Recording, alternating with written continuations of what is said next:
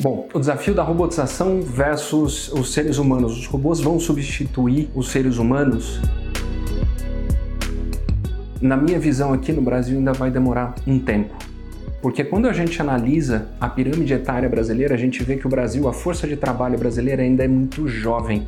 Então é uma força de trabalho que ainda consegue fazer muitos, muitos trabalhos mais operacionais, trabalhos mais braçais, diferente de outros países como o Japão, países da Europa, que a idade média populacional já é mais avançada. Então esse é um primeiro desafio que a gente tem a favor dos humanos versus a robotização aqui no Brasil. O segundo desafio que a gente tem Principalmente quando a gente analisa máquinas, equipamentos, principalmente no meu setor, no setor de, de serviços, a gente tem aqui uma questão econômica. Quando a gente analisa para você importar esses equipamentos, o custo de importação com taxa de câmbio, você acaba vendo que o custo para você chegar num retorno financeiro, ele acaba sendo bastante complicado porque é um dos fatores que, infelizmente, a, a, mão de obra brasileira ela ainda é relativamente barata em comparação com o resto do mundo. Então, quando a gente analisa o retorno financeiro de você importar uma máquina que vá substituir os seres humanos versus o retorno, normalmente, a depender da máquina, esse retorno acaba sendo bastante, bastante complexo e bastante complicado. E o terceiro ponto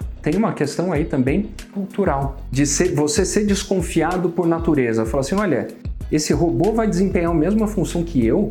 Onde já se viu, não, eu faço muito melhor. Então, do mesma forma que eu posso executar o serviço, os nossos contratantes também têm, ah, não, mas esse robôzinho aí não, não vai dar conta. Eu quero, eu quero a presença física de um ser humano para me atender no exato momento que aparece uma demanda. Então, resumidamente, faixa etária, pirâmide etária brasileira relativamente nova. Dificuldade para você ter é, viabilidade financeira a depender dos equipamentos que você importa e a questão cultural vão garantir ainda, pelo menos na minha visão, o ser humano ainda bastante presente no ambiente de trabalho.